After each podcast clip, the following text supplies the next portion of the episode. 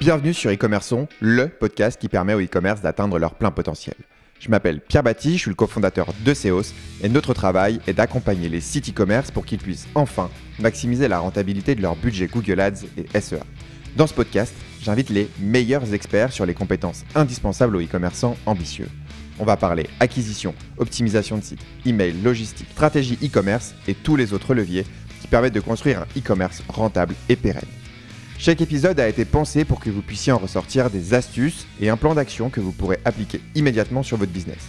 Retrouvez dans la description de chaque épisode une fiche récapitulative et des ressources complémentaires. Si ce podcast vous plaît, pensez à le partager, à vous abonner et à me laisser une note dans la section notes et avis d'Apple Podcast. Si vous souhaitez vous-même être accompagné par Seos sur Google Ads, vous pouvez vous rendre sur le site seos.fr ou alors sur le lien en description pour réserver un appel de découverte. Je vous laisse avec mon invité du jour. Bonne écoute Bonjour Vincent. Salut Jean-Baptiste. Euh, je suis euh, ravi de t'accueillir aujourd'hui du coup dans cet épisode. On va pouvoir euh, parler DNVB, on va pouvoir parler e-commerce ensemble, business model, financement. Enfin, je sais que c'est un, domaine que tu connais hyper bien. Et juste pour nos auditeurs, parce que je pense que dans cet épisode, on va souvent dire le mot DNVB. Juste, on va donner la définition pour que tout le monde sache ce que c'est. Donc, DNVB, c'est l'acronyme pour Digital Native Vertical Brands. Et en gros, je vais essayer de vous traduire ça assez simplement. Ce sont en fait des marques qui opèrent en ligne dans une verticale produit euh, précise. Alors ça peut être par exemple les cosmétiques comme euh, Respire ou ça peut être le linge de maison pour Bonsoir euh, qui sont les plus connus. Il y a encore les lessives avec Spring, il y en existe tout un tas. D'ailleurs, je pense que tu as une petite actualité à ce sujet-là pour ceux qui voudraient trouver toutes les DNVB dans un domaine. mais déjà pour commencer, je te propose de te présenter. Mais salut, je te remercie déjà de m'avoir invité euh, sur ce podcast. Donc moi, je suis Vincent Redrado, je suis le fondateur euh, de Digital Native Group. Et en fait, le métier, euh, le métier chez nous, c'est d'être des spécialistes de la transformation des modes de consommation de demain. En fait, notre conviction, c'est que la nouvelle génération de consommateurs attend la nouvelle génération de marques, qui est notamment représentée par ces c'est-à-dire des marques euh, créées par des digital natives pour des digital natives, euh, donc des marques plus engagées, plus authentiques, qui ressemblent finalement aux attentes de la nouvelle génération.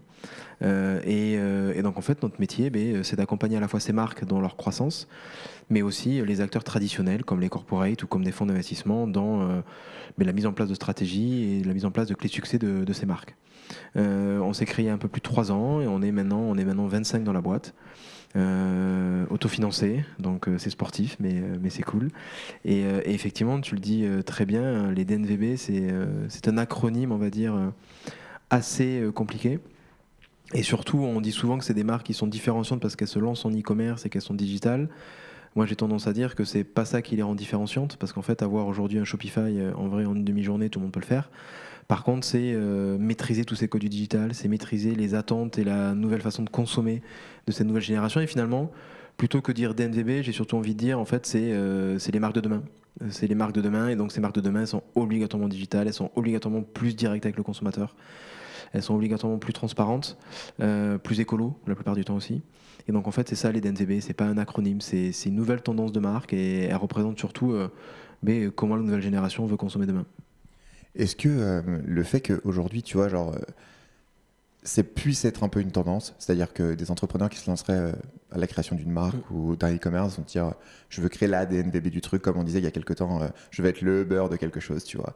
Est-ce que tu penses que c'est genre un phénomène de mode ou est-ce que c'est quelque chose qui va entre guillemets persister dans le temps et que c'est pas, tu vois, genre un peu fake enfin, Bien sûr. Mais en fait, déjà avant de te répondre sur le fond, sur la forme, il faut avoir en tête que en 2019, tu avais 340 d'NVB. En, 2000, en 2020, tu en avais 447 et en 2021, tu en as 592. Donc en fait, tu as globalement 30-33% de croissance du nombre de DNVB par an. Donc en fait, tendance ou pas, tu as de plus en plus de DNVB qui se créent.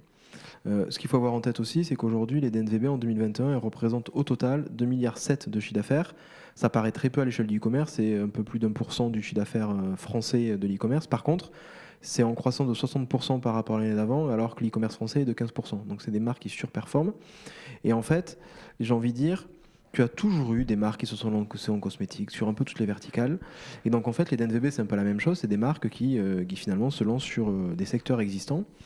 Euh, et donc dire aujourd'hui que je suis l'approche, la, future DNVB star sur telle ou telle catégorie, j'ai envie de dire c'est pas vrai, c'est de plus en plus difficile. Tu as encore des catégories qui ne sont pas attaquées, donc tu peux dire ça. Mais la vérité, c'est que la barrière à l'entrée produit est souvent assez faible.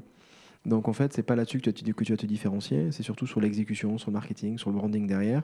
Donc en fait, pour moi, ce n'est pas une tendance de style, c'est plutôt, une fois de plus, une nouvelle façon de consommer. Donc c'est quelque chose d'assez profond, en fait. Et, euh, et le terme d'NVB est assez trendy, mais c'est pas ça qu'il faut retenir. C'est une fois de plus, c'est euh, les, les sous-jacents qu'il y a derrière. Euh, ouais, je pense que c'est extrêmement intéressant parce qu'en fait, c'est des sous-jacents marchés. Ouais. C'est c'est pas juste, enfin, juste du, du papier ou, ou de l'image. Mm. Est-ce qu'aujourd'hui, on peut aussi considérer qu'une DNVB contrôle la création de produits N'est pas seulement revendeur de quelque chose avec une belle image, mais a une Mm. un vrai contrôle sur son produit. Bon, on parlait tout à l'heure de l'acronyme. Dans l'acronyme, il y a notamment la partie verticalité. Et en fait, on a quand même quelque chose qui- qui- enfin, qu'il faut, qu'il faut surtout pas oublier, c'est qu'aujourd'hui, une DNVB, elle est verticale dans la vente. C'est-à-dire, elle vend directement à son consommateur. Dans la production, la très grande majorité ne produisent pas leurs produits. Elles font appel à des industriels, à des faiseurs qui, eux, maîtrisent la matière première. En revanche, une très grande majorité de DNVB ne va pas juste prendre un produit sur étagère sur lequel elle va faire un packaging et du marketing. Elle va définir très clairement, voilà les ingrédients que je souhaite, voilà les choses que je veux dans mon produit, voilà les règles que je veux qu'il respecte. Et donc, elle va trouver l'industriel et ou le faiseur qui vont être en capacité de mettre en place euh, son cahier des charges. Donc oui, tu as des DNVB qui vont, on va dire, prendre des produits sur étagère, mais la très grande majorité va vouloir avoir un produit euh, unique et euh, personnalisé.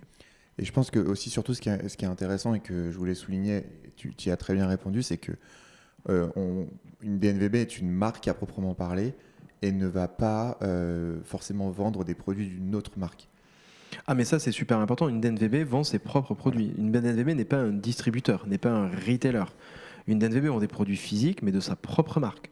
Euh, pour en citer quelques-unes de très connues, tu as effectivement cité Respire, Bonsoir, Spring, mais tu as aussi euh, Le Cif Français, Cézanne, Teddy Bear.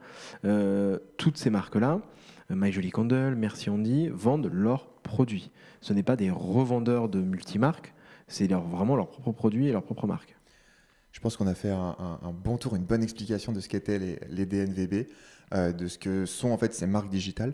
Maintenant, j'ai des questions un peu plus précises. Tu as accompagné justement toi pas mal de ces marques-là qui sont en très forte croissance sur le marché, notamment euh, bah, du coup sur le marché français. Mm. Est-ce qu'aujourd'hui tu vois euh, des points communs entre les marques qui réussissent et les marques qui réussissent pas, ou moins bien en tout cas, sur par exemple même les mêmes verticales? Est-ce que tu as, un peu de... Bah, en fait, c'est assez flagrant et j'ai envie de dire que la disparité s'est accélérée avec le Covid, puisqu'en fait, on a eu de plus en plus d'entrants qui ont commencé à investir en e-commerce et donc en fait des coûts d'acquisition qui ont explosé. Et donc en fait, si certaines marques, si les marques n'ont pas des bons actifs solides, des bonnes fondations, généralement elles vont avoir des difficultés à scaler. Et en fait, il y a trois choses qu'elles doivent avoir, on va dire, en, point commun de réussite. Le premier, c'est une bonne marge. Ça peut paraître super bête, mais en fait, la marge brute est l'élément le plus important dans, euh, dans en fait ton équilibre financier. Tu ne marges pas, tu peux pas revendre ton produit, tu peux pas investir, tu peux rien faire. Donc l'élément le plus important que toutes les marques doivent avoir, c'est une marge brute. Et quand je dis marge brute, c'est minimum 70-75% de marge brute. Donc ça, c'est le minimum que les marques doivent avoir. Juste peut-être pour qu'on définisse marge brute pour les gens C'est nous coût de production, euh, de confection euh, du produit. C'est-à-dire qu'en fait, euh, un produit que tu vends 100 euros, euh, ben, il faut que ça t'ait coûté maximum 25 euros de production, c'est-à-dire les matières premières, l'assemblage, la confection, tout, c'est-à-dire que tu aies ton produit prêt à vendre.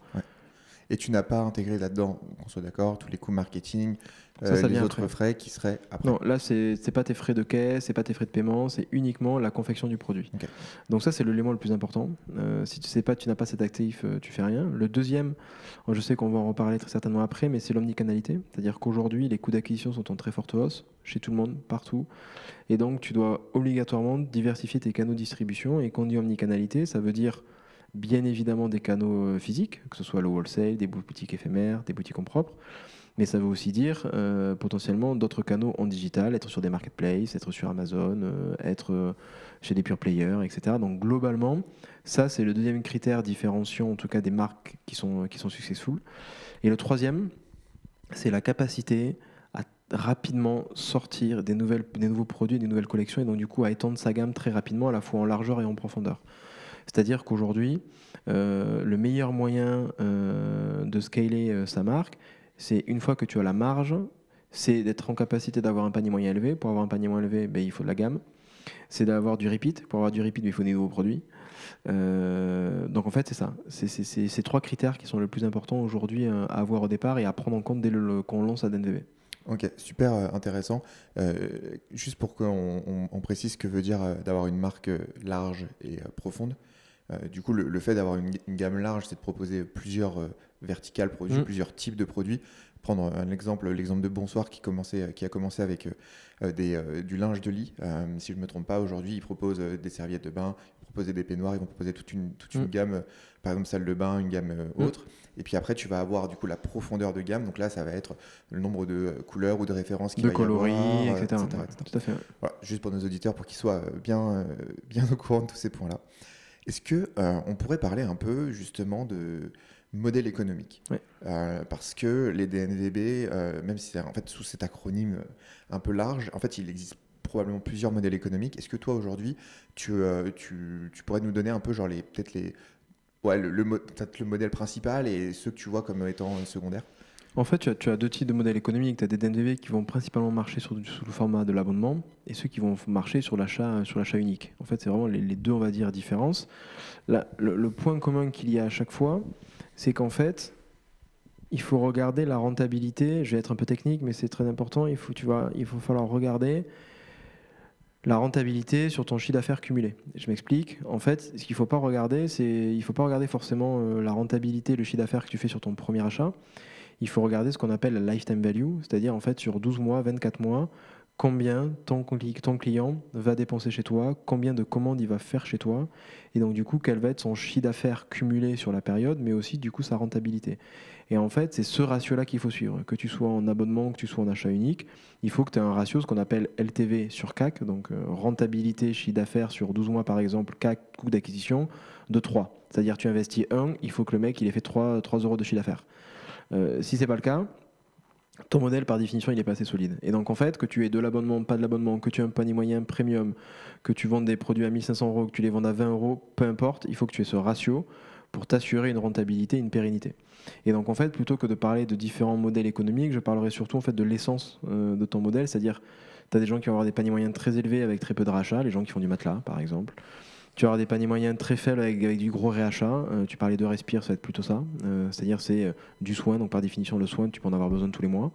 Et donc en fait, à la fin, ce qui compte, ça va être ce ratio. C'est-à-dire ce ratio d'investissement par rapport en fait à la rentabilité que tu as sur la durée.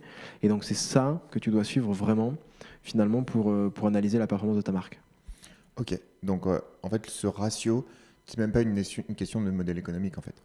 Ok, très clair. Euh, Est-ce que tu, tu penses qu'aujourd'hui, par exemple, euh, si je reviens sur un truc, euh, tu parlais tout à l'heure abonnement, achat unique, etc. Est-ce que tu penses que les marques devraient proposer les deux types de formats? Ou est-ce que tu vois, genre, il faut savoir déjà se focaliser sur un truc bien, le faire genre bien l'achat unique et déjà être énervé sur ça ou, euh, ou en fait il faut dire bah non on va faire un peu de modèle abonnement un peu de modèle unique et comme ça en fait on, on sécurise peut-être du chiffre d'affaires récurrent avec de l'abonnement et puis on essaie de faire aussi bah, toutes les ventes Mm. qu'on peut faire quoi Alors déjà, l'abonnement ne correspond pas du tout à toutes les marques, à tous les produits. Tu vas pas prendre un abonnement pour du matelas. Donc en fait, déjà, tu as que quelques catégories de produits sur lesquels ça correspond. En revanche, quand ça correspond, faut faire les deux de suite, immédiatement, parce qu'en fait, euh, à la fin, tu gardes la même UX. Quand je dis tu gardes la même UX, c'est-à-dire que sur la fiche produit, tu vas avoir le choix entre l'achat unique, le pack ou l'abonnement. Donc en fait, ça change pas énormément ta logistique, ça change pas énormément euh, la navigation de ton site, et surtout tu donnes l'option. Tu vas avoir des gens qui vont acheter la première fois un produit, ils vont pas le prendre en abonnement parce qu'ils veulent tester, puis par contre ça va leur permettre de prendre l'abonnement derrière. Euh, donc globalement, c'est plutôt des, des vases communicants qui fonctionnent très bien. En revanche, il faut surtout, si possible, en tout cas, euh, les lancer dès le début pour voir celui qui performe le mieux, celui qui est le plus rentable et celui qui, une fois de plus, va avoir peut-être le, me- le meilleur ratio LTV CAC. et euh, justement par rapport à ça est-ce que tu as en tête euh, une ou deux marques que tu trouves ont vraiment très bien travaillé justement ce, ce système achat unique euh, multiplié ou euh, en parallèle de l'abonnement? Mais par exemple, si tu regardes, euh, ça me fait penser à deux marques immédiatement sur des, sur des secteurs très différents. Tu vas avoir les petits bidons. Les petits bidons, par exemple, c'est une marque de lessive éco-responsable. Et tu vas pouvoir acheter euh, chacun des produits euh, en abonnement et même rajouter des produits dans ton abonnement, liquide vaisselle, euh, liquide entretien, euh, la lessive. Et tu vas aussi pouvoir acheter ces produits ou tous ces produits de manière unitaire. Mais tu as aussi, par exemple, Des Plus for Care, qui est une marque de compléments alimentaires, où tu vas avoir certains produits où l'abonnement correspond. Eux, c'est encore plus, encore plus on va dire, réfléchi dans le sens où certains produits vont avoir une récurrence, donc du coup, tu vas pouvoir faire de l'abonnement. Tu vas pouvoir les acheter en unique, mais tu en as d'autres, par contre, l'abonnement n'a pas, pas de, d'essence d'usage, donc tu ne vas pas l'avoir. Quoi. Donc globalement, c'est ces deux marques, je trouve, qui le font assez bien et qui sont assez intéressants là-dessus. Ok, bah, j'essaierai de mettre les liens justement euh, Avec plaisir, ouais. dans la description, comme ça ça permettra aussi euh, mm. aux auditeurs d'aller voir un peu euh, ce qui se passe sur, sur cette partie-là. Lorsqu'on lorsqu'on parle aussi de, de, de modèles de modèle économiques, la question qui peut se poser aussi assez rapidement, c'est, on t'a parlé tout à l'heure de coûts d'acquisition, on a parlé de logistique, on a parlé tu vois, de, de tout un tas de, coûts qui viennent se mettre justement après ta mm. marge brute et qui sont souvent très lourds pour, pour beaucoup de marques euh, parce qu'elles bah, doivent communiquer mmh. beaucoup et souvent elles sont sur des marchés très concurrentiels. Euh, comment en fait tu, tu viens déjà, euh, enfin tu vois, c'est quoi les coûts déjà les postes de coûts d'une marque native comme ça, enfin tu vois, digital plutôt? Alors en fait, je vais, c'est plus facile sur un tableau, j'essaie de le faire à l'oral. tout d'abord, je mettrai le tableau en lien si tu veux dessous. Mais du coup, tu as ton chiffre d'affaires. En dessous de ton chiffre d'affaires, tu vas enlever effectivement les coûts de production. Après les coûts de production, tu vas enlever les coûts de logistique et transport. Et après, tu vas enlever plein de petits coûts variables, parfois qu'on oublie, mais qui représentent pas mal de pourcentage. Tu vas enlever euh, la commission que peut te prendre ton CMS, donc par exemple Shopify. Tu vas enlever la commission de paiement que peut te prendre un Stripe, un Payplug, un Mouli, etc. Tu vas aussi après enlever tes frais de retour ou tes frais de promotion. Donc déjà, tu enlèves tous les frais variables liés directement à la vente de ton produit. Ça, c'est ce qu'on appelle, une fois que tu, enlèves, que tu as enlevé euh, tous ces frais, ce qu'on appelle la marge contributive 1. Tu enleves ça. Après, tu vas enlever tous tes coûts marketing enfin, ton investissement marketing traqué, donc les coûts d'investissement marketing digitaux. Euh, une fois que tu as enlevé ça, tu vas arriver sur une marge contributive 2. On considère la plupart des DNVB vont avoir un poids de marketing digital entre 30 et 35 du CA. C'est un tiers de ton, de ton CA qui part en investissement marketing. Donc une fois plus, si on repart au début, si tu as 70% de marge, tu as 33 qui part en marketing, déjà de base il te reste, euh, il te reste plutôt, plutôt euh, plus que 30 quoi. Donc tu es obligé de faire ça. Et après, tu vas avoir tes coûts fixes. Donc euh, tes bureaux, euh, tes, collaborateurs, euh, tes assurances, ton expert comptable, etc., etc. Donc en fait, il est important de se dire que les DNVB, c'est un modèle de volume, mais c'est aussi un modèle qui doit trouver sa rentabilité, parce qu'en fait, les, les, financements de DNVB sont pas si évidents que ce qu'on pourrait penser. Et justement, parce que là, on voit par exemple, on est en, on est en février 2022, on a vu sur, sur l'année 2021 quasiment une augmentation de allez, 40% des frais euh, d'acquisition, mm. plateforme Google, Facebook. Euh, ne serait-ce que sur les trois derniers mois de 2021, c'est une augmentation de l'ordre de 15%. Donc en fait, le, montant que tu as mentionné tout à l'heure de frais d'acquisition qui sont à 33%, 35% en gros euh, de, ce chiffre, en fait, il est en augmentation totale et complète. Et du coup, il y a quand même une question qui se pose, c'est est-ce qu'aujourd'hui, tu vois, on peut réussir à être réellement rentable en étant uniquement digital? Bah, en fait, euh, tu peux, mais tu peux l'être avec euh, les éléments qu'on a cités tout à l'heure, c'est-à-dire qu'à la fois tu as une très bonne marge, tu as un très bon repeat, et surtout, euh, du coup, si tu, et tu as une très bonne conversion. En fait, le seul moyen de travailler ton coût d'acquisition, oui, c'est travailler tes créas et travailler avec les meilleurs, mais globalement, à la fin, c'est ce que toi tu maîtrises. Est-ce que tu marges? Est-ce que tu as un bon panier moyen? Est-ce que tu convertis bien? Est-ce que les mecs réachètent? Et donc ça, tu es, es, en obligation de le travailler automatiquement. Nous, on voit énormément de marques qui font un volume colossal et qui sont très rentables en digital. Mais euh, c'est des marques qui maîtrisent aussi leur SEO, qui ne sont pas dépendantes à 100% du paid. Et donc du coup, euh, une fois plus, on parle souvent du paid, du paid, du paid, mais les DNZB doivent aussi travailler leur référencement naturel et doivent avoir du trafic naturel par des articles, par de l'influence, par du référencement. Et c'est super important. Et après, effectivement, il est primordial d'aller se développer en, en omnicanal, comme on le disait, parce qu'en fait, c'est une vitrine aussi. C'est-à-dire c'est un moyen extraordinaire d'apporter de, la visibilité à ton produit, à ta marque, et donc du coup, une fois plus, d'augmenter ton, référencement naturel, et donc ton trafic naturel, et donc potentiellement ton chiffre d'affaires. Donc oui, la grosse difficulté finalement des DNZB, j'ai envie de dire, c'est pas tant, bien évidemment, que le coût d'acquisition augmente. Euh, c'est dramatique, mais il augmente pourquoi? C'est parce que le retargeting est de moins en moins ciblé. En fait, c'est que ça. C'est euh, oui, il y a plus d'entrants, mais le retargeting est beaucoup moins ciblé, donc ça pose, ça pose des problèmes. Et surtout, le vrai problème, c'est qu'en fait, euh, ces marques sont à 100% dépendantes de Facebook, Instagram. Et donc, j'ai envie de dire, elles savent depuis le départ. Quoi. Quand tu as 80% de ton budget qui, euh, qui vient de Facebook, Instagram, mais tu te dis bien que par définition, ton modèle, il n'est pas pérenne. Donc, il est nécessaire de diversifier ses sources d'acquisition, d'avoir des sources d'acquisition propriétaires, c'est-à-dire ton SEO, ton referral. Et après, bien évidemment, de travailler ta notoriété. Et le wholesale est un très bon moyen de le faire. Ok, juste pour qu'on définisse le wholesale, le wholesale, en fait, euh, ça fait partie des éléments de l'omnicanalité. Dans l'omnicanalité, tu as plusieurs euh, typologies de distribution physique. Tu vas avoir ce qu'on appelle le retail en propre, que ce soit via tes boutiques en propre ou via euh, des boutiques éphémères. Et après, ce qu'on appelle le wholesale, ça va être en fait la vente de ton produit chez des boutiques indépendantes. Donc par exemple, quand tu fais du wholesale, c'est tu vas être revendu chez un concept store. C'est tu vas être revendu chez Sephora. Donc tu vois, c'est un tiers, un distributeur qui va acheter ton produit et qui va le revendre à un consommateur. Ce qui est, euh, ce qui est très intéressant du coup, c'est que on est, on est rentré dans cet épisode avec euh, la notion de, de marque euh, digitale, avec le sous-entendu qu'elle vendait en direct tout et qu'elle maîtrisait l'intégralité de leur, un peu de leur, tu vois, mmh. de leur canal de, de, vente. Et en fait, très rapidement, tu te rends compte que si elle veut vraiment perdurer, il faut qu'elle travaille l'intégralité des canaux de vente qui sont disponibles sur le marché. Tu en as parlé tout à l'heure, les, les marketplaces, les wholesale, ce que tu viens d'expliquer, et euh, évidemment leurs propres canaux. Euh, il y a quand même une, question qui se pose autour de, autour de ça, c'est euh, la notion de comment on fait pour financer le développement sur l'intégralité de, de, ces, de ces canaux-là. Ce que je veux dire par là, c'est pas c'est pas tant que que comment dire, il faut, que c'est compliqué ou autre, c'est que c'est tout à mener un peu en parallèle parce que, comme tu disais, c'est un marché de volume, donc en fait, il faut aller chercher du volume le plus vite possible. Euh, sinon, en fait, euh, bah, tu, tu, verras pas, euh, tu verras pas le lendemain, quoi. Mmh. Et donc, tu dois aller chercher du volume rapidement. Donc, tu as en fait besoin d'argent pour mmh. avoir des équipes, etc. Comment tu fais pour te financer aujourd'hui? Est-ce que tu as besoin de te financer quand tu es, une DNVB ou en tout cas quand tu aspires à l'être Indispensable, non, en fonds propre Alors, il n'y a pas de, de critères communs puisqu'en fait, on voit des DNVB réussir sans lever de fonds, on en voit on en voit réussir avec levée de fonds, etc. Donc il n'y a, pas de, clé de succès euh, évidente là-dessus. En revanche, ce que l'on voit très clairement, c'est qu'il euh, y a deux choses à prendre en compte.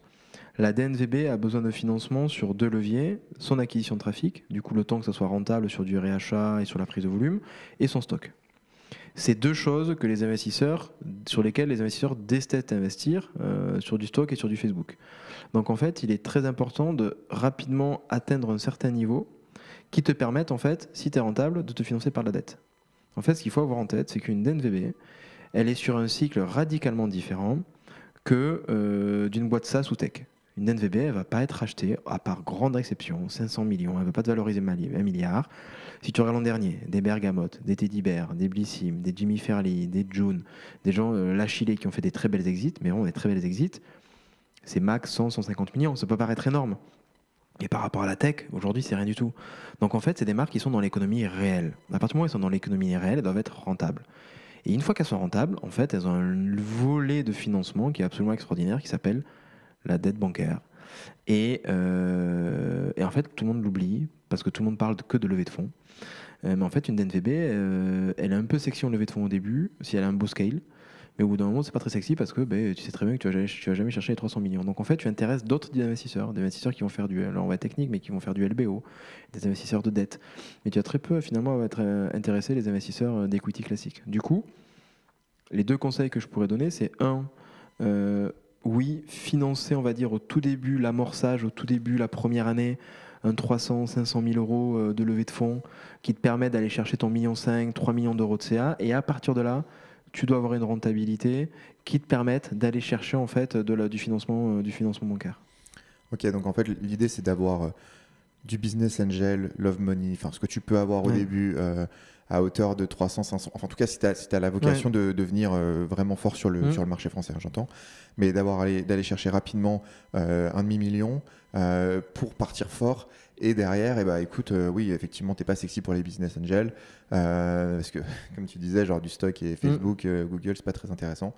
Et donc, en fait, les banques, c'est le, le, choix à, écouter Mais c'est le choix parce qu'en fait, quand tu es rentable, les banques et finances sont trop regardées de manière assez facile. Et puis pareil, de l'autre côté, si tu veux ouvrir tes propres boutiques, c'est de des, investissements, des investissements immobiliers. Donc du coup, pareil, les banques le financent. Donc en fait, une fois de plus, il est très important d'avoir ça en tête les DNVB, euh, que ce soit leur exit ou leur financement, passent énormément par de la dette. Euh, et, très peu finalement par des acteurs historiques qui vont les racheter. Si tu regardes sur les dix dernières années, les gens qui ont racheté des DNVB, en fait, tu t'aperçois que c'est beaucoup de fonds qui ont investi dans des DNVB, euh, parce qu'en fait, il y a une rentabilité, il y a une récurrence, il y a une sécurité, et c'est très peu de corporates qui ont racheté. Tu as très peu de DNVB qui ont été rachetés quand même par L'Oréal, par LVMH. Tu en as quelques-unes, mais c'est réduit par rapport au reste. C'est justement, ça, allait être une de mes, de mes questions. Est-ce que est-ce que par exemple demain, alors sans parler par exemple d'être totalement racheté, mmh. est-ce que peut y avoir la notion, euh, je prends mon exemple de Yves Rocher euh, dont, on a, dont on a parlé, euh, demain je m'appelle, je reprends Respire parce qu'ils sont dans les cosmétiques, plutôt que de dire je vais que Yves Rocher rachète Respire, est-ce que des choses de type partenariats de type, ils se font des sortes d'investissements Mhm. plus ou moins euh, corrélés. En gros, ils, ça leur permet par exemple de lever de l'argent ou en tout cas d'accélérer d'un point de vue volume parce qu'ils peuvent avoir des accès à un certain nombre de, Mhm. magasins, etc. Enfin, Est-ce que c'est des choses que tu vois C'est des choses qu'on voit peu mais qui existent. Typiquement, tu as notamment même, même Cosmétique, qui est une marque de cosmétiques pour, euh, pour les femmes atteintes par le cancer, qui a fait un partenariat à la fois capitalistique et commercial avec Pierre Fabre. Et du coup, euh, il y a eu un apport de capital de Pierre Fabre, mais il y a aussi eu après derrière une utilisation de la force commerciale de Pierre Fabre pour distribuer les produits mêmes. Donc en fait, c'est le genre de choses qui peut arriver, qui n'est pas encore très fréquente, mais qui peut arriver. Et après, surtout, on a de plus en plus de corporates historiques qui investissent dans des fonds d'investissement qui investissent parfois dans des DNVB. Donc en fait, c'est par ricochet quoi, euh, que ça se passe. Comme ça, ça leur permet de sonder le marché, d'avoir un billes un peu partout. Puis à un moment donné, s'il faut racheter, euh, ils ont déjà ciblé, euh, ciblé l'opportunité. Donc en fait, c'est des choses qui se font peu parce que principalement, il y, a- deux choses à, à avoir en tête et qui sont malheureuses, mais qui sont quand même assez inhérentes. Les corporates ont deux problématiques. La première, c'est le temps. Ils ont un temps décisionnel qui est absolument fou. C'est-à-dire qu'une DNVB euh, va vite. Euh, on envie que la décision soit prise dans les semaines qui arrivent. Le corporate, ça prend un an. Enfin, la DNVB, en un an, euh, c'est plus la même boîte. Et deuxièmement, le mindset, euh, qui est lié d'ailleurs à ça, à la culture et au timing, c'est qui n'est pas du tout le même. Et donc parfois, euh, ben, l'entente, elle est compliquée parce qu'on parle pas le même langage. Quoi. Et donc ça, c'est pas évident. Ok. Est-ce que par contre, tu as des, des noms justement, euh, enfin des noms ou en tout cas des, belles, des belles aventures de ces quelques marques qui ont été rachetées par des, corporates qui, fonctionnent bien Est-ce que tu as deux, trois idées ou euh, peut-être pas hein? En fait, t'en- t'en as plusieurs. euh, T'en as qui sont d'NVB, d'autres qui ne sont pas d'NVB. Par exemple, la marque Innocent qui s'était fait racheter par Coca-Cola. Elle n'était pas du tout d'NVB pour le coup, mais c'était euh, c'est quand même un carton. Michel Augustin par Danone. Tu vas voir Fago par Eram. Euh, T'en as plein en fait, mais on ne parle pas. T'as Atelier Cologne par L'Oréal. T'en as plein, mais t'as pas, euh, tu vois, euh, d'exit comme aux US où t'as de la Chef Club qui rachète un milliard, Oli qui rachète 400 millions. t'as pas ça encore en France, par des corporates en tout cas. Euh, tu as la Chile qui s'est fait racheter par Cooper en septembre dernier, donc il y a une super exit. Donc tu as des choses super intéressantes. Mais aujourd'hui, quand ça fonctionne, c'est généralement que le corporate en fait ben, laisse la marque dans son coin euh, Et la laisse bosser quoi. Euh. Apporte Ah peut-être oui. des actifs, mais la laisse bosser et garder son mindset, garder sa culture, parce qu'en fait sinon c'est le meilleur moyen de la tuer. Ok, ouais, très clair. Tu as mentionné les États-Unis. Ouais. Et, euh, j'aimerais qu'on parle un petit peu de ce sujet-là, notamment autour de euh, des enfin, tu vois un peu les perspectives, le futur des DNVB en France. Euh, parce que mine de rien, le marché français, euh, aussi, euh, aussi beau soit-il, on est 70 millions, euh, les States, ils sont euh, 350. Euh, donc ouais, ils peuvent faire des exits euh, entre guillemets à 400 millions, bon, qui sont impressionnantes, mais en France, on aura rarement peut-être ce genre de choses. Est-ce qu'aujourd'hui, le futur des DNVB, il est pas en fait français? Est-ce qu'il serait pas genre européen? Est-ce qu'il est mondial? Enfin, tu vois, c'est un peu la question que je me pose. Si on est sur un marché de volume, Mm. finalement, c'est trop petit la France, tu vois. Ah, mais la, la France est totalement trop petite, euh, à part une exception euh, comme Cézanne qui arrive à faire des volumes hallucinants euh, en France, effectivement le marché est trop petit. En revanche, on voit de plus en plus de marques qui commencent à cartonner à l'international, mais ne cartonnent en fait qu'avec l'utilisation de deux clés de succès que la plupart des marques françaises ne comprennent pas encore aujourd'hui. La première, c'est leur nom. Ils ont une marque dès le départ qui peut s'utiliser au niveau international. Et donc, ce n'est pas une marque qui a un nom français et connoté français. Et deuxièmement, c'est des marques qui font du wholesale. Le wholesale, je reviens là-dessus encore une fois. Si on prend Kabaya et Easy Peasy, c'est les marques qui font le plus de croissance à l'international. Elles le font pas via l'e-commerce, elles le font via le wholesale. Elles sont distribuées dans des boutiques à l'étranger, qui leur permet d'avoir de la notoriété, qui leur permet d'avoir du trafic naturel en e-commerce, et du coup qui leur permet de créer la dynamique. Et donc en fait, Aujourd'hui, les seules marques qui ont réussi à scaler, mais quand je dis marques françaises, c'est aussi des marques européennes. hein. Par exemple, quand on voit Waterdrop qui cartonne en France, c'est grâce au wholesale. Quand on voit Reigns qui cartonne en France, c'est grâce au wholesale. Et après, l'e-commerce suit derrière. Mais c'est d'abord une implémentation physique. Et donc, c'est la même chose, en fait, euh, avec les, avec les DNVB français, sauf que beaucoup délaissent euh, le wholesale en disant euh, c'est cheap, euh, ça correspond pas à ma marque, etc. Parce que beaucoup créent des DNVB en mode très premium, très belles, sauf qu'en fait, elles ne réalisent que trop tard qu'il y a un plafond de verre et qu'en fait, elles sont sur une niche. Et surtout, la marque, elle est souvent pas pensée pour partir à l'international rapidement. En France, on pense rarement marque, inter- marque globale. Et, et souvent, ça freine. Ça freine beaucoup le développement. Mais si tu fais ça, tu peux, tu peux exploser en Europe. Tu peux exploser en Europe. Est-ce que du coup, tu penses que le, justement le futur des DNVB, il, il est en fait aujourd'hui, enfin, je me dis, je suis auditeur de, de- de cet épisode, je suis en train de créer euh, cette marque, et là en fait, euh, je, je m'appelle euh, les petites bouteilles. Pour euh, prendre la, petite- la réflexion que tu disais tout à l'heure sur, sur le nom. En fait, il faut que je change de nom tout de suite parce que clairement, en fait, mon marché, il n'est pas français. Je, je viens de le comprendre. En fait, mon marché, il est au minimum européen, si Ouais. ce n'est mondial. Et donc, en fait, aujourd'hui, si je lance une marque, il faut que je la lance internationalement. Bien sûr, bien sûr. Pas. Mais en tout cas, euh, si tu le fais pas, en fait, tu te d'office, tu te, tu te tires une balle dans le pied parce que tu sais qu'il y a une partie d'opportunité que tu auras beaucoup plus difficilement. Donc oui, c'est évident qu'il faut aller chercher des marques internationales très rapidement parce que pareil, des acquéreurs étrangers, ils vont rechercher ça parce que par exemple, des acquéreurs étrangers, ce qu'ils vont regarder, c'est la cap ou des acquéreurs français, c'est la capacité à scaler la marque à l'étranger. Et donc, si pareil, ils se disent il faut que pendant un an je refasse un replatforming de marque, que je prenne un risque de SEO, etc., ben déjà, euh, ça complexifie le- l'opération immédiatement. Donc, oui, c'est primordial. Vous devez penser à ça, sauf, et je dis bien sauf parce que c'est un, point quand même important, si votre ambition c'est de faire une marque où vous allez être 3, 4, 5, vous allez faire vos 2, 3, 4 millions, et il n'y a pas d'onde du tout à faire ça. C'est juste un objectif et une ambition qui est différente. Non, mais ok, c'est important de les mettre en perspective euh, parce, que, parce que je pense qu'effectivement, aujourd'hui, on... enfin, j'ai la sensation qu'on est en train de se confronter à un, à un marché où en fait, tu as de plus en plus de DNVB, mais qui ne sont pas pensés pour être euh, à la taille du marché dans lequel elles devraient être. Et Mhm. en plus de ça, qui viennent s'attaquer euh, souvent à des marchés de niche. Je prends l'exemple de, de, de- de Respire. Aujourd'hui, il y a plein de marques cosmétiques qui se sont lancées. Bah, en fait, elles se redécoupent un peu euh, le marché qui est déjà pas forcément si gros euh, de personnes qui consomment ce type de produits, peut-être engagés, bio, etc., euh, dont toutes les valeurs dont tu parlais tout à l'heure. Donc, euh, hyper intéressant de voir comment il faut aller plus loin. Et d'ailleurs, ça pose une question. Tu parlais vachement du, wholesale. et du coup, je pense qu'on on arrive assez, assez logiquement sur la notion d'omnicanalité. Euh, Qu'est-ce que c'est déjà, tu vois, l'omnicanalité? Je crois qu'on en a parlé un peu tout à l'heure, mais est-ce qu'on peut peut-être redéfinir avant de rentrer un peu plus en détail sur le sujet? En fait, l'omnican- l'omnicanalité, c'est assez simple. C'est euh, être en capacité de distribuer ton produit et donc du coup ta marque sur différents canaux de distribution. Il existe plein de canaux de distribution, ton site e-commerce en propre, des marketplaces en ligne, euh, des sites pure player qui t'achètent ton produit, des boutiques en propre, des, revendeurs, la GMS, Carrefour, Monoprix. Donc normalement, l'omnicanalité, c'est être en capacité de mettre à disposition de ton consommateur, partout où il soit à n'importe quel moment, ton produit. Et ça, ce n'est pas que ton site e-commerce. Donc c'est distribuer ton produit sur les différents canaux possibles imaginables. Euh, une des questions qui me vient tout de suite, c'est, euh, tu vois, moi j'ai travaillé à fond mon image de marque. Euh, demain, je, je suis vendu chez Monoprix. Tu sais, j'ai un, positionnement un peu premium. Je suis vendu chez Monoprix. J'ai peur potentiellement que mon image de marque soit un peu abaissée parce que je suis pas forcément dans le bon, tu vois, dans un canal de vente qui correspond à mon image de marque. Pour autant, je sais que tu vois, c'est stratégique parce que chez Monoprix, j'ai des potentiels clients, tu vois.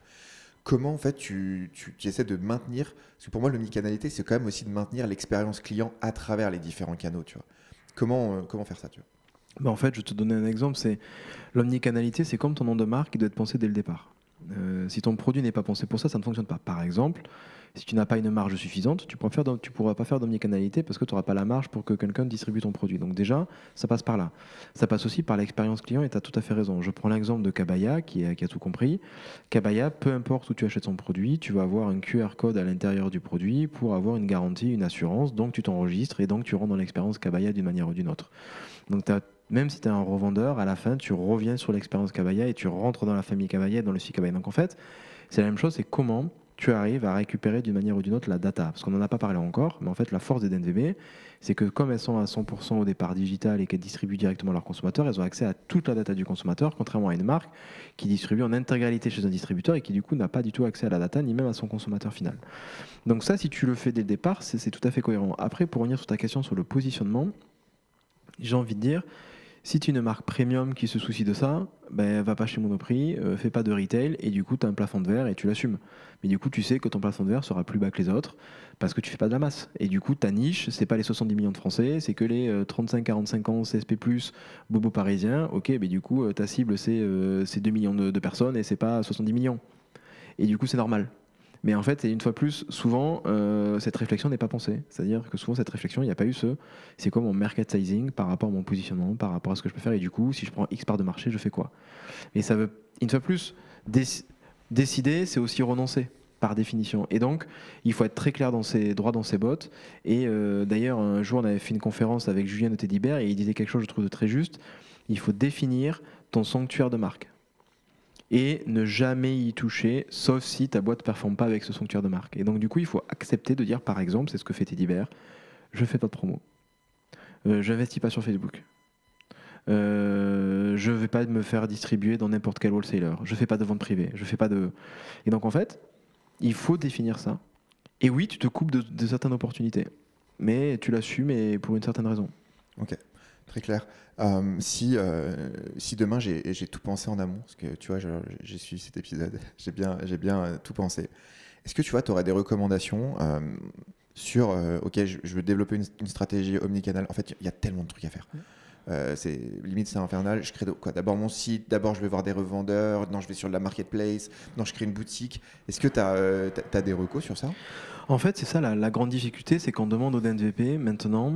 Avant, ils pouvaient tous caler sur, sur l'e-commerce et se poser la question après. Et là, on leur demande très très rapidement d'avoir une multitude de compétences qu'elles ne peuvent pas avoir, puisque quand tu es fondateur, tu ne peux pas savoir tout faire. Et tu n'as pas non plus les moyens pour recruter 10 personnes qui vont faire ces différentes choses différentes, ou de te payer des prestataires qui vont le faire pour toi. Du coup, il faut quand même choisir ses, batailles, tu vois. Et donc, le premier, et qui doit rester le premier, et c'est ça qui fait quand même ta différenciation, ta data, ton lien avec le client, c'est ton site e-commerce. C'est-à-dire que s'il y a un truc que tu dois maîtriser, c'est ça. Et même avec l'omnicanalité, ça doit quand même représenter 40-50% euh, de ton chiffre d'affaires. Donc, une majorité de ton CA est fait là-dessus. Après, généralement, ce que l'on voit et ce qu'on conseille, c'est ton site e-commerce, du wholesale, des boutiques éphémères, des boutiques en propre. En fait, tu, euh, tu tu prends des actions de plus en plus risquées. C'est-à-dire, je m'explique, ton site e-commerce, tu maîtrises de A à Z, euh, tu arrives à le gérer. Le wholesale, en vérité, c'est des mecs qui t'achètent tes produits. Donc, niveau risque financier, oui, tu dois, faire, tu dois un peu plus stocker, mais ils te l'achètent. Boutique éphémère, ça te coûte un peu cher, mais comme ça dure pas longtemps, si c'est un risque, ça dure un mois, deux mois. Au pire, tu as, eu un peu mal pendant deux mois, mais tu t'en sors. Et après, quand tu mets ta boutique en propre et que tu mets 500 000 sur la table, là, c'est plus compliqué. Donc, en fait, c'est souvent comme ça qu'on le fait en termes de créneaux. Et et les marketplaces, c'est un sujet encore à part parce que certaines marques y correspondent, d'autres pas du tout, donc c'est encore un, autre sujet. Mais ce qui est sûr, c'est que plus vite tu arrives à passer ces étapes, à avoir ces différents canaux, et plus tu as de chances de faire une grosse marque qui scale vite. Mais pour ça, bah, il faut réussir, il faut être en capacité de euh, bah, justement d'y arriver. Ouais, écoute, euh, hyper intéressant. Du coup, ça fait presque un, mini plan d'action si demain tu, tu lances ta marque, ton e-commerce déjà soit bon euh, déjà sur ton e-commerce et euh, et, tu, verras, tu verras pour créer euh, la boutique de tes rêves. Mm. Mais en fait, la boutique de tes rêves, c'est euh, le, dernier, c'est le dernier point. En fait. Mais qui peut arriver au bout d'un an en fonction de la performance. Bien sûr. Mais dans l'idée, tu te dis, attends, je teste les autres choses avant et je commence à le développer avant pour arriver à ça. Est-ce que, est-ce que tu pourrais nous partager, par exemple, on a parlé de, on a donné quelques exemples un peu dans, dans cet épisode. Est-ce que tu pourrais nous partager, par exemple, les deux trois marques, pas forcément les plus, tu vois, les plus grosses ou les plus connues, mais où tu te dis, tiens, eux, ils sont. C'est futé. Tu vois, genre, c'est hyper intéressant la manière dont ils ont abordé le sujet. Ils ont bien pensé les choses depuis le début. Tu disais tout à l'heure, Kabaya, ils ont tout compris. Euh, est-ce qu'il y a d'autres marques un peu comme ça que tu, trouves très intéressantes et qui pourraient inspirer nos, auditeurs, justement? Clairement, euh, je reciterai Kabaya parce qu'ils ont tout compris, parce qu'ils ont compris quelque chose de très. Je dînais avec Bastien hier, justement, donc, qui est le fondateur de Kabaya, et je lui disais Tu fais partie des DNDB qui ont compris qu'une DNDB, c'est d'abord un commerce c'est être commerçant, c'est-à-dire acheter pas cher, vendre bien et dépenser peu. Et en fait, lui, il a compris, il sait commercialiser, s'y distribuer. Donc ça, c'est un super exemple. Des autre marque qui m'impressionne pas mal dernièrement, c'est euh, Unbottle. C'est une marque de savon solide qui connaît un scale énorme, qui vient d'être référencé euh, chez, euh, chez Sephora et qui a un scale absolument énorme avec pas énormément de références, mais qui ont réussi à super bien le brander. Il y a une super expérience de marque. Les vidéos de Social Ads, elles sont dingues. Enfin, franchement, l'exécution, ils sont deux l'exécution elle est parfaite. Franchement, c'est très impressionnant. Et après, euh, tu vois, une autre marque que je pourrais euh, que je pourrais aussi te citer et qui cartonne pas mal, c'est notamment les miraculeux. Les miraculeux, c'est des compléments alimentaires sous forme de gummies.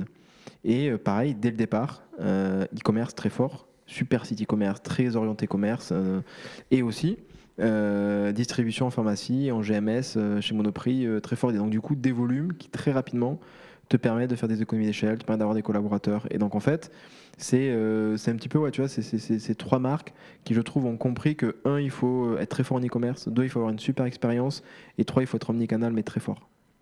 Ok, super intéressant. C'est euh, des super exemples pour, euh, pour nos auditeurs. Il y avait un, sujet aussi, on, on, a abordé quand, quand, on avait échangé en préparant cet épisode, c'était la notion de, comment dire, de, de, de compétences en interne dans l'entreprise. tu as parlé tout à l'heure là qu'ils mmh. étaient justement deux, ils exécutaient vraiment énervé. Mmh. Euh, en fait, c'est quoi aujourd'hui les compétences indispensables, tu vois Même si on n'est que deux, euh, c'est quoi qu'il faut avoir comme compétences pour réussir rapidement? ça va être très variable en fonction des compétences des fondateurs. Tu vois, par exemple, le mec des Miraculeux, David, il avait été euh, compte clé chez Coca-Cola, donc tu vois, travailler la GMS, il savait, il connaissait, il n'avait pas besoin de recruter un directeur commercial immédiatement là-dessus. Euh, tu as des gens qui sont très forts en produit, d'autres très forts en e-commerce. Donc déjà, le plus important et la première étape, c'est toi, avec toi-même ou tes cofondateurs, définir où est-ce qu'on est des masters et où est-ce qu'on est aux fraises et du coup, qu'est-ce qu'on doit prendre comme compétences pour nous aider là où on n'est pas bon? Une fois que ça est dit, je trouve qu'il y a trois compétences que tu dois avoir le plus vite possible. La première, c'est le content. Tu dois être en capacité de générer du contenu de fou, furieux, tout le temps, sur les réseaux sociaux, en acquisition. Tu es bien placé pour le savoir, tes, euh, tes contenus sociaux il faut les changer tous les trois jours, donc c'est un volume qui est énorme. Sur Instagram, ça bouge sans arrêt. Tu dois faire un contenu spécifique pour Snap, pour TikTok, pour Pinterest, pour Facebook, c'est la guerre. Donc ça, tu dois avoir une capacité à créer du volume de dingue.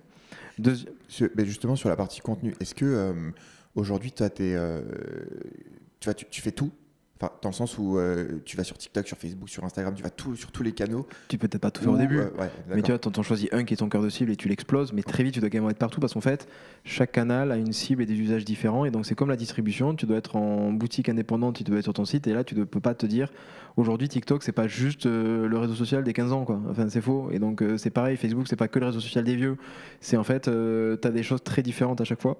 Et donc, il faut adapter euh, son discours et son approche là-dessus. Deuxièmement, c'est la supply. Quand j'appelle supply, c'est euh, les produits. C'est euh, faire ta collection, acheter les produits. Tu dois toujours avoir du stock au bon prix, donc bien margé, et avoir les de nouveaux produits qui sortent tout le temps c'est très chronophage en termes de travail, c'est très consommateur de temps, c'est très consommateur d'argent. Donc il faut qu'il y ait des gens très bons dessus et très rapidement. Et après, c'est la partie e-commerce. C'est-à-dire, et quand je dis e-commerce, je dis pas un traffic manager qui va faire euh, du paid, je dis parce que ça, je pense que c'est bien pendant très longtemps de l'externaliser. Mais c'est par contre quelqu'un interne qui va être le chef d'orchestre de cet e-commerce. Parce que le e-commerce, c'est quoi? C'est la partie technique, c'est la partie CRM, c'est l'acquisition, c'est euh, le merchandising sur le site, c'est la data. Donc en fait, c'est avoir des, c'est un peu pour nous en tout cas les trois profils prioritaires à avoir. Et donc en fonction de tes compétences primeur en tant qu'entrepreneur, mais euh, tu priorises l'une ou l'autre. Ok. Et du coup, est-ce que euh, tu, recommanderais de, euh, demain, tu vois, je grossis un petit peu, je dois, je dois recruter sur, ces, sur ces trois compétences. Est-ce que, par exemple, si je dois m'intéresser au wall sales, en fait, souvent, on a entendu parler un peu de, de VRP.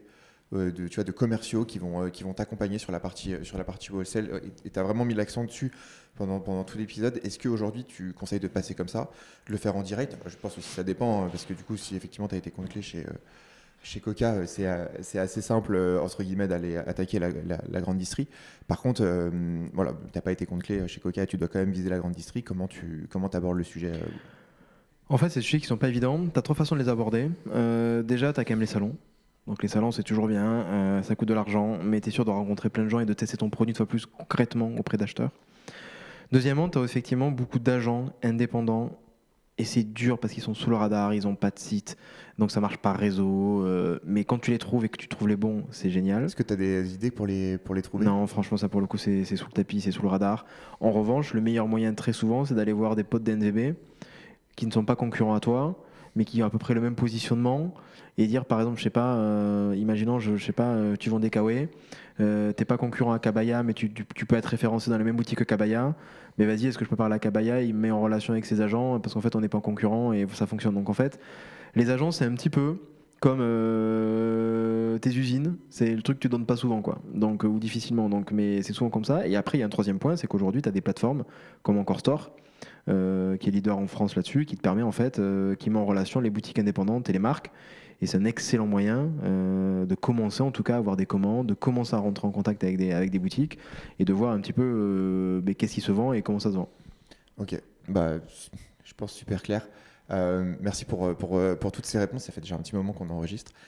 écoute, est-ce que tu avais d'autres points que tu voulais qu'on voit ensemble par rapport à ce sujet des NVB non, je pense qu'on a, on a, creusé tous les sujets et merci beaucoup pour, pour tes questions et ton attention. ce que je dirais surtout pour finir, c'est soyez vraiment euh, commerçants. On a beaucoup de fondateurs de DNVB qui sont passionnés par le produit, qui sont passionnés par le branding, c'est cool, mais c'est pas ça qui fait une marque. En tout cas, ce n'est pas que ça qui fait le succès. C'est d'abord le modèle économique, c'est d'abord le commercial. Et euh, donc, si vous ne l'avez pas, ben, n'y allez pas parce qu'en fait, vous ferez une petite marque. C'est vraiment, ou en tout cas, entourez-vous de gens qui vont là, qui vont avoir ce focus-là. C'est très très important. Ok, super. Bah, merci pour cette, euh, pour cette conclusion. Moi, j'ai quelques questions de fin de poser, que ce sont les questions que je pose à tous euh, les personnes qui sont invitées sur, euh, sur le podcast. La première chose, euh, alors c'est pas forcément des, des- des questions auxquelles tu dois répondre du tac au tac le plus rapide possible, tu peux étayer un petit peu si tu souhaites.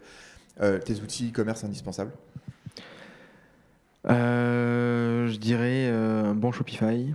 Je dirais en CRM un bon Clavio. Et euh, qu'est-ce que je pourrais te dire Euh, Si t'en as pas d'autres, c'est déjà très bien. hein. Et tu vois, je redirais encore Store pour le wholesale. Le plus vite, le mieux. Plus vite est référencé, plus vite tu vois, tu vois si tu as du produit. Je dirais ces trois, ces trois choses. Euh, tu peux connecter encore Store à ton Shopify? Pas encore. Ok. Je crois pas en tout cas. Bon, j'espère bientôt. c'est encore plus vite. Euh, L'action qui a eu le, le plus de résultats sur euh, les sites e-commerce, alors je sais pas pour, Mm. pour toi directement, mais sur un des sites peut-être avec qui vous travaillez? En fait, c'est deux choses qui sont, euh, je vais t'en dire deux, euh, qui sont peu travaillées. C'est le temps de chargement du site.